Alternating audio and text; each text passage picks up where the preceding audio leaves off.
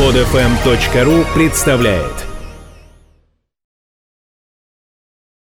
Портал «Фантаскоп» представляет Реабилитация синей бороды.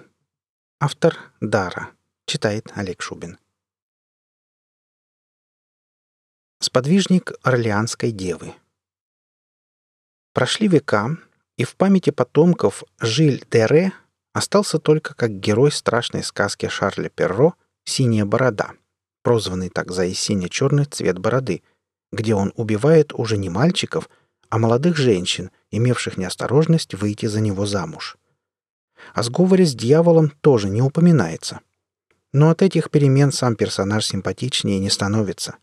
Сам барон давно мертв, и кости его рассыпались в прах, но почему-то никто из потомков еще не попытался не то чтобы восстановить его доброе имя, но хотя бы разобраться в подробностях давнего судебного процесса. А между тем все не так просто, как кажется на первый взгляд. Жиль де Лаваль, барон де Ре, родился в 1404 году в знатной семье. Благодаря заботам родителей мальчик получил превосходное образование, выучил древние языки, стал библиофилом, большая редкость среди знати в то время. Когда Жилю было 11, его отец умер, а мать вскоре снова вышла замуж. Мальчика воспитывал дед по отцу, отважный воин, но небольшой любитель книжной учености. Жиль увлекся фехтованием, соколиной охотой и верховой ездой. В 1420 году барон де Ре вступил в брак с богатой и знатной Катрин де Туар, как утверждали злые языки, по расчету – Шла Столетняя война.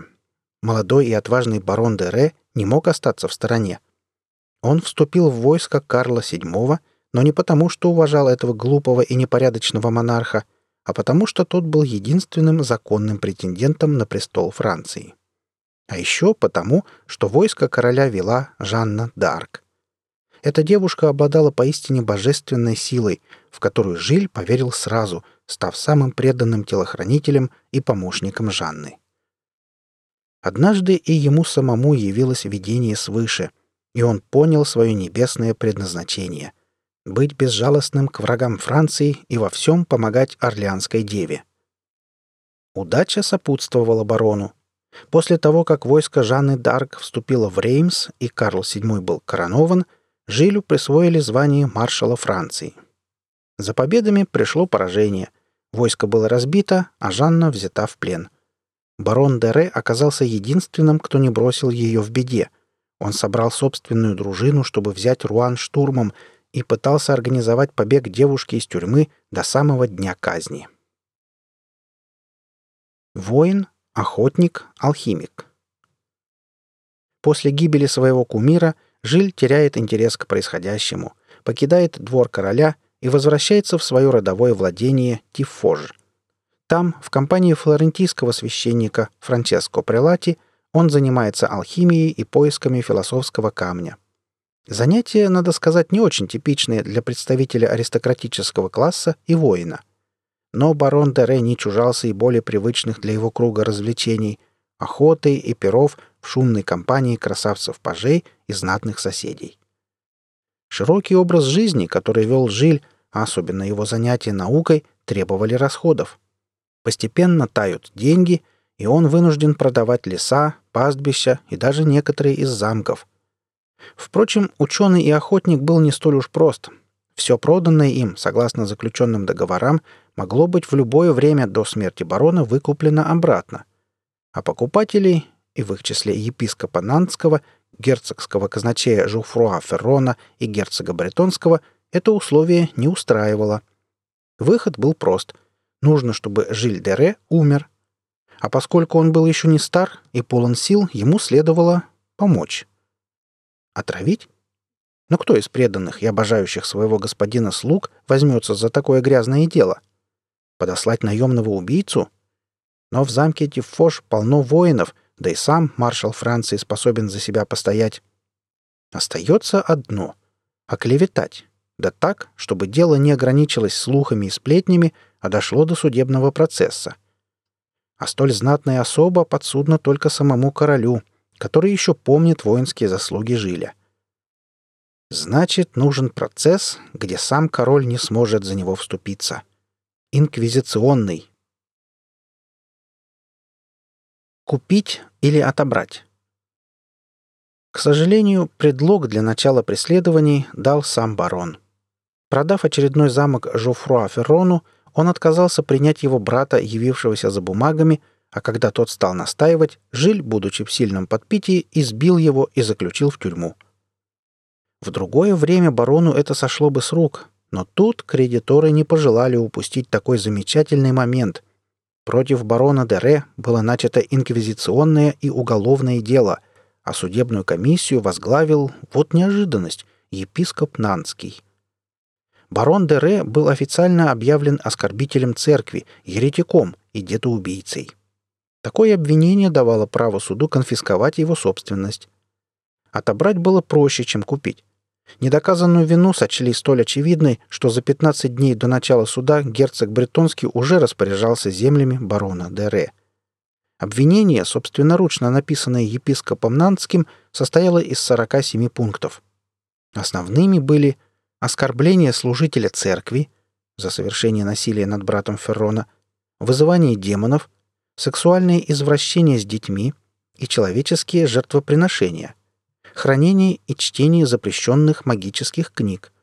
Говорилось также, что Жиль Дере приказал сжечь тела вышеназванных невинных детей и выбросить их в рвы и канавы вокруг упомянутых замков и в выгребные ямы упомянутого замка Ля Суэ. Кроме того, барон предлагал руку, глаза и сердце одного из упомянутых детей со своей кровью в хрустальном кубке демону-барону в знак уважения и поклонения. 13 сентября 1440 года подсудимый был официально вызван в гражданский суд города Нанта, куда и явился. Заметим, добровольно и не сделав попытки бежать. На закрытом заседании прокурор ознакомил Жиля Дере с обвинением, выдвинутым против него епископом, и предложил представить свои оправдания, на что самонадеянный маршал тут же согласился – он даже не вспомнил о своей неподсудности судам города Нанта. Это была роковая ошибка. В самом деле, духовный суд мог судить его только за действия, направленные против церкви. За преступления уголовные пэр и маршал Франции отвечал только перед королем. У суда церковного к Жилю, по большому счету, были претензии только в связи с оскорблением священства, ведь избитый Феррон был лицом духовным. Обвинения же в ересе были сформулированы так невнятно, что барон, скрывавший свои занятия наукой, легко мог отпереться. Добровольное признание 8 октября в Нанте состоялось уже открытое заседание по тому же делу. Теперь барон де Ре, поняв, что натворил, попытался заявить, что не подсуден суду епископа. Протест отвергли – во-первых, на основании предыдущего согласия ДР выступать в качестве ответчика, во-вторых, из-за обвинения в ереси и колдовстве, то есть в преступлениях, которые теперь выдвигались обвинением на первый план. Остальные деяния и даже убийство детей были почти забыты. Признавая преступление против религии главным злодеянием барона Дере, епископский суд передавал его в руки инквизиции – После пятого заседания барон Дере, отвергавший возводимые на него обвинения, был подвергнут пытке, после чего сознался «добровольно и свободно» формулировка суда. Инквизитор объявил барона виновным в вероотступничестве, ереси и вызывании демонов, епископ в садомии, богохульстве и осквернении привилегий церкви. Духовные суды завершились решением передать барона светским властям для наказания. Тем временем Гражданский суд под председательством канцлера бретонского парламента снова предъявил обвинение в убийстве, чего не могли сделать церковные суды, и вскоре осудил маршала и за это преступление. Но судьи продолжали настаивать, что подсудимый что-то скрывает, и продолжали терзать его пытками. Наконец, доведенный до отчаяния маршал воскликнул — Разве не возвел я на себя таких преступлений, которых хватило бы, чтобы осудить на смерть две тысячи человек? В итоге объективный и беспристрастный суд осудил барона Дере как еретика, вероотступника, вызывателя демонов, повинного в преступлениях и противоестественных пороках, и осквернении неприкосновенности Святой Церкви и приговорил к смерти через повешение с последующим сожжением трупа. Суд истории Судебное разбирательство по делу Дере даже его современникам казалось незаконным.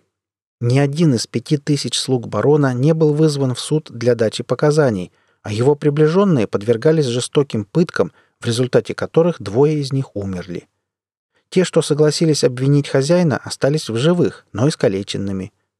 Чтобы барон не отрекся от сделанного в минуту отчаяния признания, ему была обещана милость в виде удушения перед сожжением – один уважаемый хронист высказался так. Большинство дворян Британии, особенно те, что находились с ним в родстве, пребывало в величайшей печали и смущении от его позорной смерти. До этих событий он был более знаменит как доблестнейший из рыцарей. И еще многое в этой истории вызывает сомнения. Заставляет насторожиться странный факт. Когда садиста и детоубийцу вели на казнь, его приветствовала толпа а за гробом страшного преступника шла, рыдая от горя, его жена, Катрин де Туар, все эти годы жившая с ним в любви и согласии. Основные свидетели, некие Анри Гриар и Пуату, кстати, не принадлежавшие к числу близких слуг барона, путались в числе убитых детей. В протоколах суда зафиксированы цифры 140, 499 и 800. Даже если упомянутые свидетели и не были сильны в арифметике, факт остается фактом. Ни в замках маршала, ни в указанных слугами местах захоронения не нашли ни одного трупа. Доказаны были лишь занятия барона алхимией. Любопытно отметить и то, что, узнав о намерении расследовать его преступление, Жиль Дере согласился на предание церковному суду. Бывший сподвижник Жанны д'Арк был уверен в своей невиновности. Да, он сознался в преступлениях, но сделал это под пыткой и чтобы избежать самого страшного для христианина наказания – отлучения от церкви. Его отлучили в ходе процесса, но после признания отлучение было снято. Что там было на самом деле, нам, живущим несколько столетий спустя, уже не узнать. Но, может, хватит пугать детишек страшилкой о синей бороде. Или хотя бы объяснить им, что знаменитый воин и сподвижник Жанны Д'Арк ничего общего с персонажем старой сказки не имеет. Вы слушали статью «Реабилитация синей бороды». Автор Дара. Читал Олег Шубин. Скачать другие выпуски этой программы и оставить комментарии вы можете на podfm.ru